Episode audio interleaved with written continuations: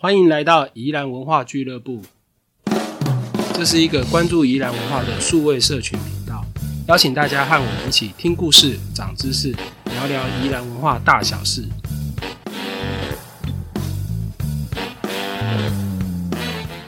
欢迎来到宜兰文化俱乐部，我是旅人书店的四九。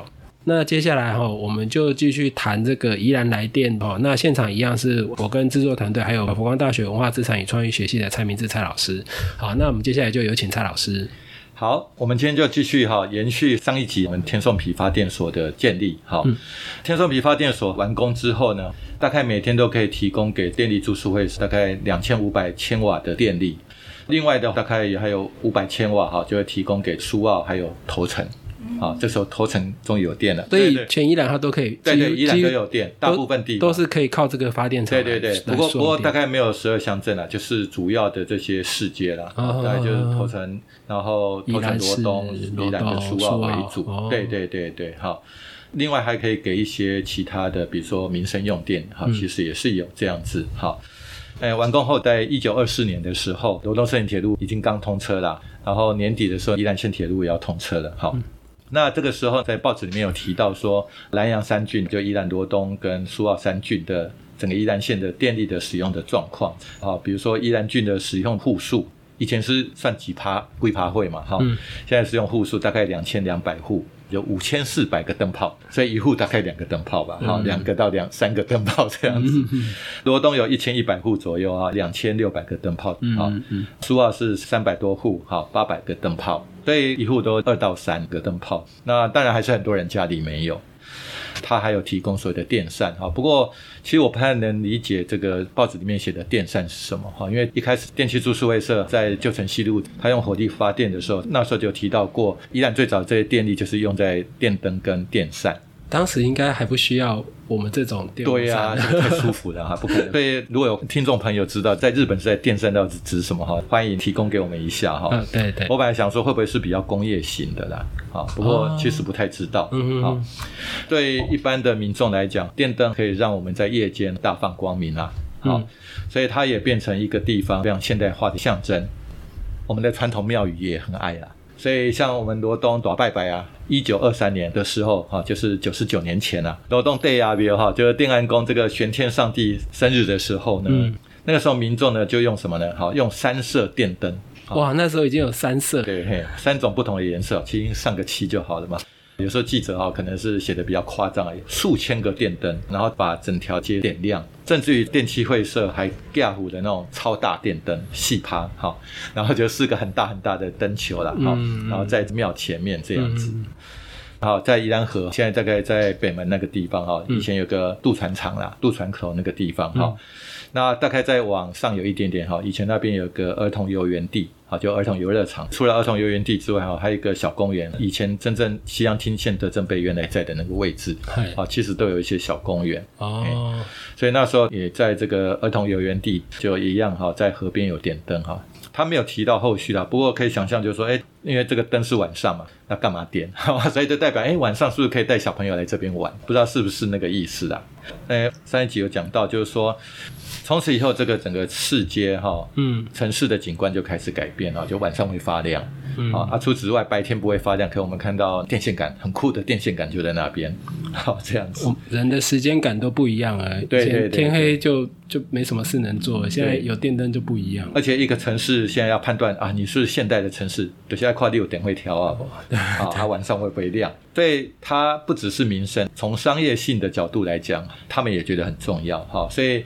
比如说，在一九三三年就有一个宜兰实业协会啊，我们把它想成这个。如果大家有看乌龙派出所啊，就是归有商店街的这个协会哈，用这样来想象可能比较容易啊。或者是现在的那个我们那个宜兰是有什么神农街的商业协会啊，商圈商圈啊，好，他们就开会嘛哈，会就说，哎，那个天气热啊，我们要不要晚上哈来开一个叫做照明灯纳凉会？那那时候就希望从现在宜兰美术馆前面台影这个地方呢，然后一直到北门。就是整个中山路这一整段哈，设置七十几个等会条啊，不是电线杆，是路灯哦。日本在那个路灯子都还蛮漂亮的。他们就是希望说要美化这个景观，而且让晚上也可以 shopping 嘛，大家可以出来啊，出来有人出来在街上走，当然就你卖东西，就当然就好卖嘛。果然是商人，哎，对，脑子动得快，这样就可以做生意做到晚上去。对对对，那除了他们自己要出一点钱之外，他们当然也希望市公所也给他辅助一下嘛。是 这样子。刚才提到照明灯纳凉大卖。意思就是说，晚上如果发亮的时候啊，而且晚上比较凉嘛，嗯嗯，所以我可以出来买东西啊，就我们把它想成夜市就好了，好，不用白天那边哇热的要死。所以那个纳凉也是台语的那个纳凉，哎对对，就 纳凉，几乎是一样的意思。对对对对对，没有错，就是那个意思啊。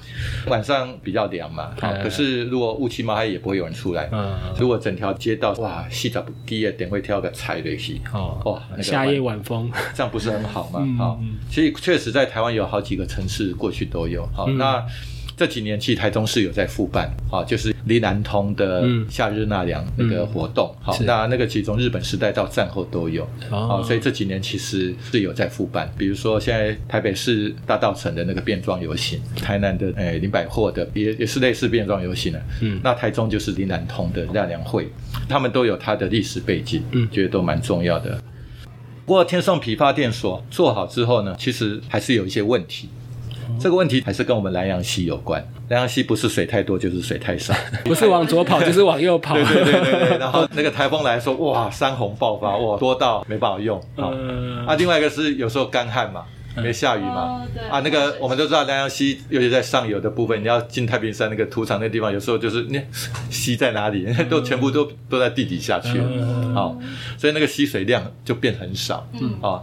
那你在下面流没有用，你要上面流的才有用嘛，对不对？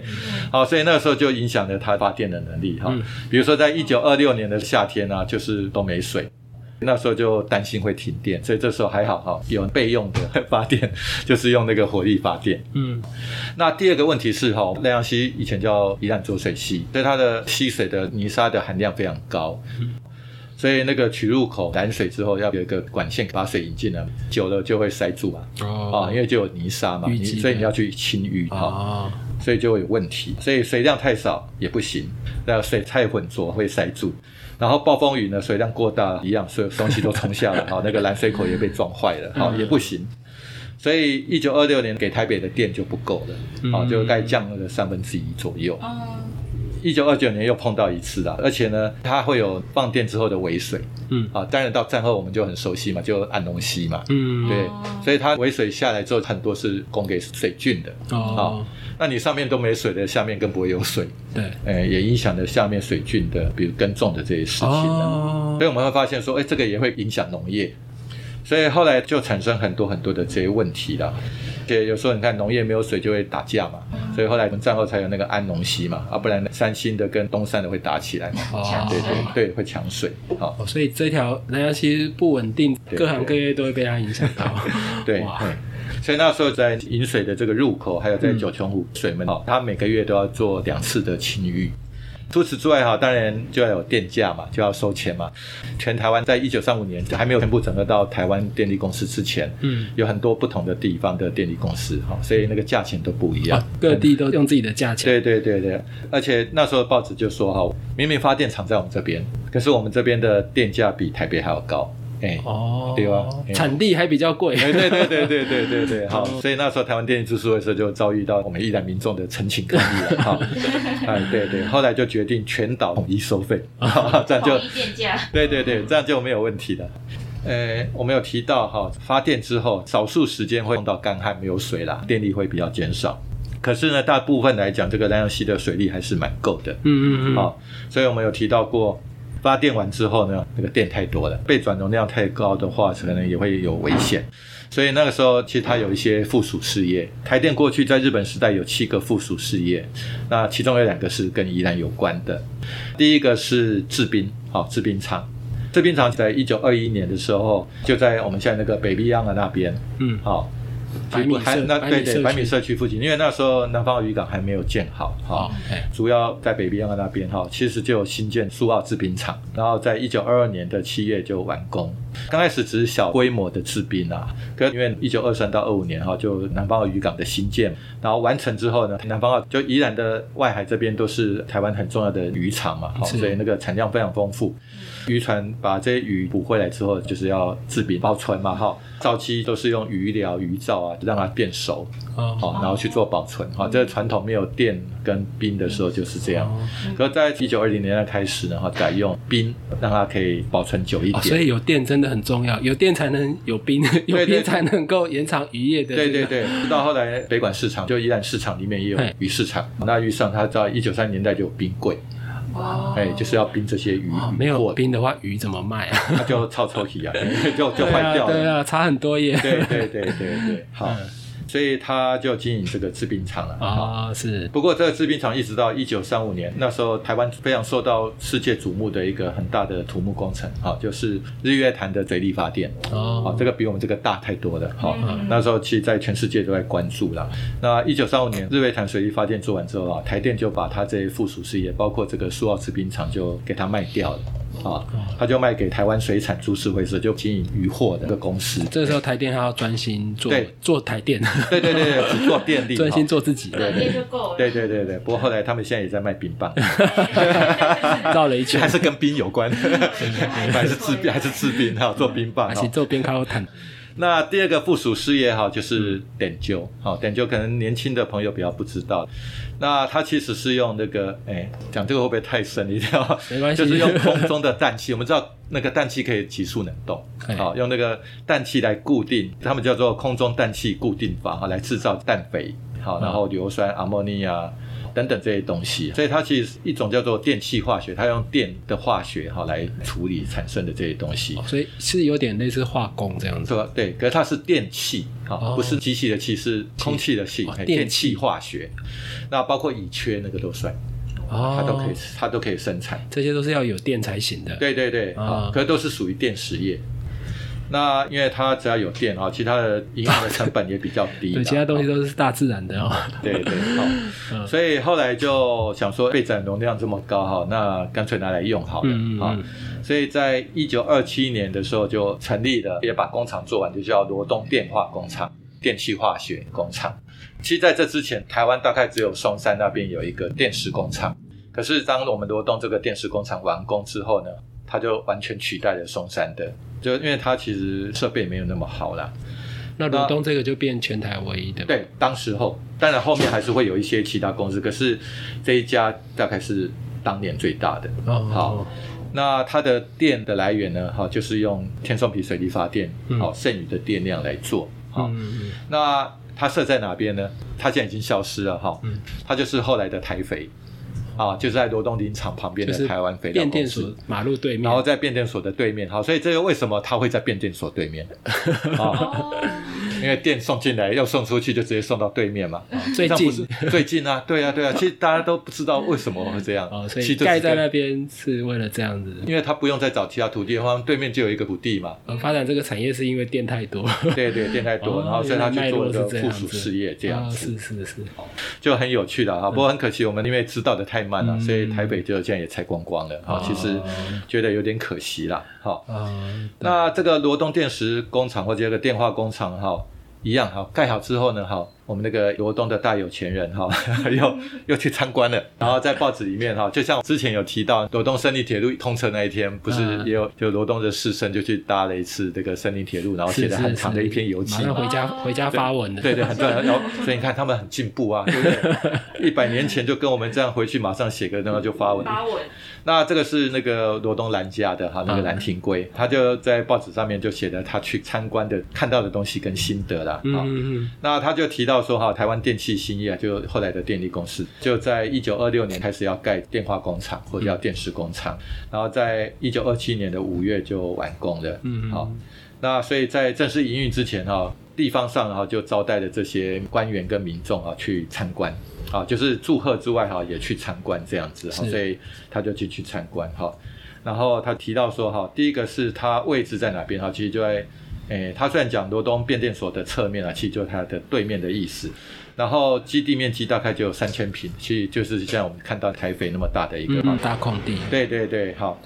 然后工厂大概是用诶钢骨啦，好，然后用那个亚铅板，然后 M 片啦，好，这其实也不是很豪华啦，就是很一般性的材料这样子，哈，大概花了十五万元，它会产生很多的这些，其实它呃在里面描述大概有点像乙炔，哦，就那因为它是气体状的，嗯，好这些东西。好，那他提到呢，好在里面工作的状况，哈，他说在里面的员工大概就将近一百个人，好，这也算是一个蛮大的工厂。他说里面哈电炉啊，在烧的时候是三千度，哇，啊，所以整个工厂非常非常的热，哈，嗯，然后他说室内的温度在华氏两百度左右。为什么不用摄氏呢？应该蛮热的，所以他说里面的作业员呢，哈，常常要休息啊，热到不行的，因为太热会脱水。然后他说夏季时哈很难从业，他就很难工作的。然后在他的附近呢，不得正视。为什么不得正视呢？因为它会产生强光。哦，所以他说这个艳光呢，急照数里，然后竹林一带如不夜城，实令人可畏之阳光强光也。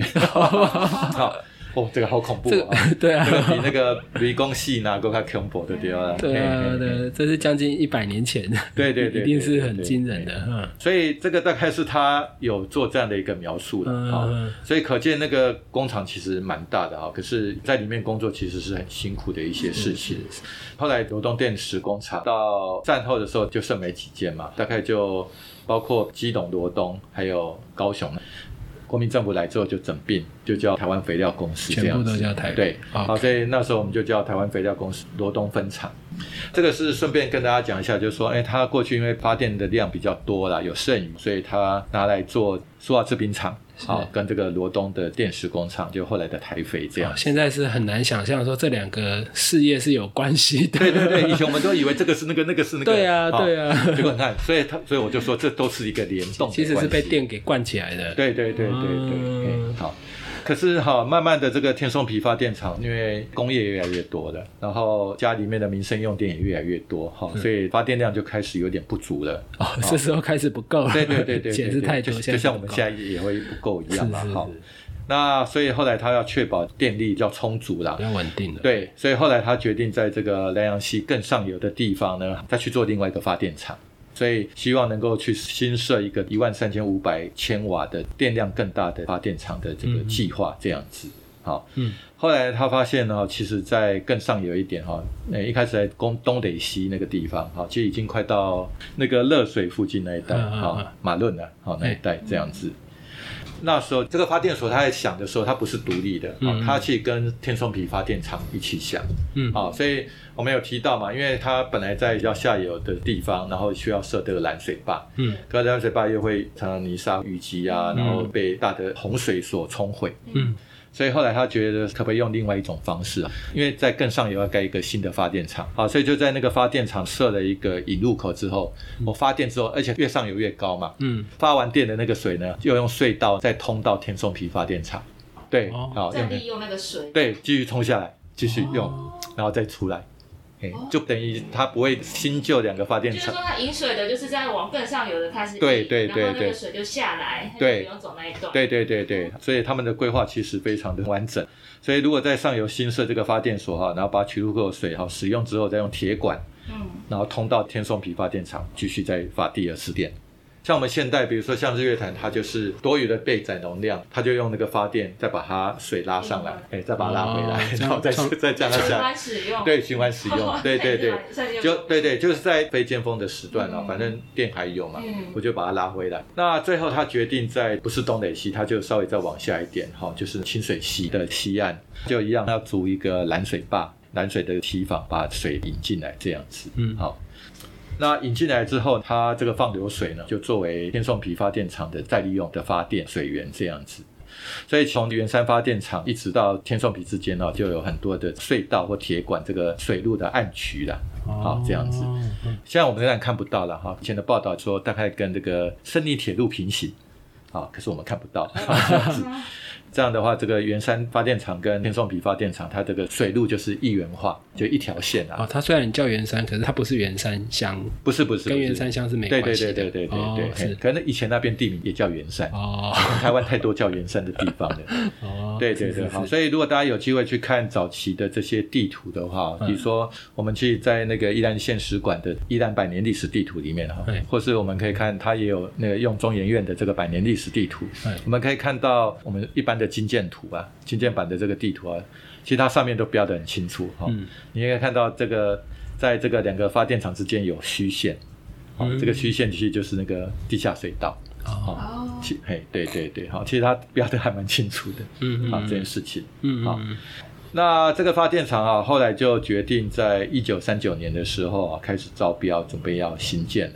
好，嗯，那这个费用也是不少了哈，就那八半年了哈，已经从七万五到六百万了，对对对，六百万日元，好，六百万日元这样子，好，然后就开始去施工了，好，开始施工了，好，那一直到从一九三九年三月开始招标之后，然后一九三九年六月就正式开工。一直做到这个一九四零年的年底，哈，其实我觉得还算蛮快的。对啊，一年多就可以做这么大的工程。对对对对，好啊，就完工了这样子。那可刚完工的时候，就又刚好碰到台风，所以有一部分被破坏了。嗯，好，有一部分被破坏的。好，所以后来一直到一九四二年的八月一号才正式完工。好，这样子。到一九四一年的年底的时候，哈，就举行这个通水式，好，就让这个水进来，然后开始正式。发电，嗯，好，这样子。圆山发电厂曾经他们有讲过有一些比较有趣的故事啊，嗯，好。但我们知道现在能去台电工作算是一个不错的工作嘛，不错的缺。所以早期啊，在民国五六零年代的时候。就很多人一听到圆山两个字就觉得 啊，这是好地方。嗯，因为圆山有圆山饭店、圆山动物园、圆山儿童乐园啊等等这些事情。是是是。所以那时候那个 可没有人知道宜兰三星有个圆山发电厂。一个圆山发电厂。对对对。所以当对对对对嘿，好，所以当年考上台电的基层员工啊，然后去训练所训练的时候啊，然后就想说啊，那个哎，到底要去哪里？哈，他们分发哎，分发到圆山发电厂，哦，他们就好高兴哦。好，以为就在台北市，好，殊不知，哎，就殊不知，哎，在一个超级 在深深山里的，对对对，在深山里面，对，请刷拿来，对对对对，因为好，然后他们说哈，他们这些新进员工分发到元山发电厂，都跑去哪里了？他们都跑去元山动物园。报 道都在台北报道，对对对对，然后吹吹玫瑰花波，那种吹波，那大家都说啊，发电厂的，说加尔伯发电厂啊，这不是圆山吗？怎么没有发电厂？然后后来就跑回去总公司去问，然后总公司说哦，没有啊。在那个宜兰三星乡啊，每个都傻眼，可能，而且听说啊，这样的例子啊不胜枚举啦，哈，每一届都有那个菜鸟哈，碰都都以为是圆山那个在台北圆山 这样。子，对对对，哈，所以这个是过去在这个台电的杂志里面哈，他们有一个职员啊有提到这个小故事的，是是，对对对，好，所以我觉得这个其实蛮有趣的，嗯嗯嗯，好，所以以上大概就是跟大家分享一下，就是说除了天。这种皮呃发电厂之外哈，那天有皮发电厂，因为它一开始刚开始用电量没那么多，所以有一些被转的哎被有多余的电哈，那多余的电当然就做这个电池，呃就做附属事业，包括塑化制冰厂，也包括这个台肥是。好就电池工厂好。那另外一个我们也提到这个变电所，因为就设在现在。我们现在罗东那个林场对面这个位置，嗯，那所以这也是为什么那个电要从这边进来，然后再送出去。啊，干脆就送到对面去哈，就成了台肥的电的来源，嗯啊，这样子。那到一九三零年代后期，因为整个产业需要的用电量当然会不断的提升了，嗯，所以后来这个一个电厂不够哈，所以就规划了第二个，就是我们现在所谓的原山机组，哈，那他们这一次的规划就想得很清楚，就是嗯，他也要解决天松比发电厂这个拦水的时候常常会有这些淤积的问题，嗯，好，那所以干脆就用。重新在清水溪，好，在圆山发电厂的水源的这个地方直接拦水，然后这个水呢，用水位差发完电之后呢，好，直接再用铁管，然后穿越山脉，好，然后直接通到天颂皮发电厂，好，然后再发一次电，啊，然后最后才把它流掉，好，所以我觉得这是一个其实蛮好的规划，好，那目前呢，哈，我们这两个发电厂的发电机组呢，都很长寿，好。几乎从日本时代到现在都没换过，对，好，尤其这个圆山发电所哈，它是目前号称全台湾最老的，就是还在运作水力发电那个水扇那个机械。他现在还在用哇，所以这从来没换过。当年这六百万花的很值得。对对对对对啊！对，好，所以就等于说，哎，在那个时代哈，这个品质非常好。嗯。那最近这几年才开始去换那个那个发电厂会有输水跟那个很大的管子，最近这两年在慢慢换，好才有再换。对对对，可是这个机组都没换过。哇，是这个最资深的这个水力发电机组哈。所以那其实台电它有它可以开放参观。好，可他要就说都要申请，好，所以所以我觉得，而且台电这几年其实非常关注，因为他们全台湾目前古迹历史建筑就是二三十处的，啊，所以他现在也有成立文字部门，是。啊，也有台电文创，是啊，还有台电的公共艺术的部门，啊，所以台电其实诶跟过去有点不一样了，好，所以他也蛮强调重视这些东西，好，所以那个各位听众有机会啊，也可以去申请参观一下，哈，其实我觉得。这个都是台湾或是像宜兰能够进入到一个比较现代的环境，哈，其实很重要的一个现代设施，是好，所以以上跟大家做这些分享。好，以上谢谢蔡老师的分享哦，更感谢大家的收听。那因为宜兰文化俱乐部的内容常会提到许多单位、团体、历史人物啊，或是一些文化空间等等的名词哦。那我们会把这些名词的相关照片、文字啊，或是一些网络连接等等的资讯哦，整理成参考笔记给大家。欢迎大家在收听的时候随时翻阅点选。好，那这些参考笔记的资料都会放在每集 Podcast 节目的说明文字，或是旅人书店网站里，欢迎大家可以使用。好，以上感谢蔡老师的分享，更感谢大家的收听。好，欢迎大家把你们的意见或是建议哦，用留言的方式告诉我们。宜兰文化俱乐部，我们下集见。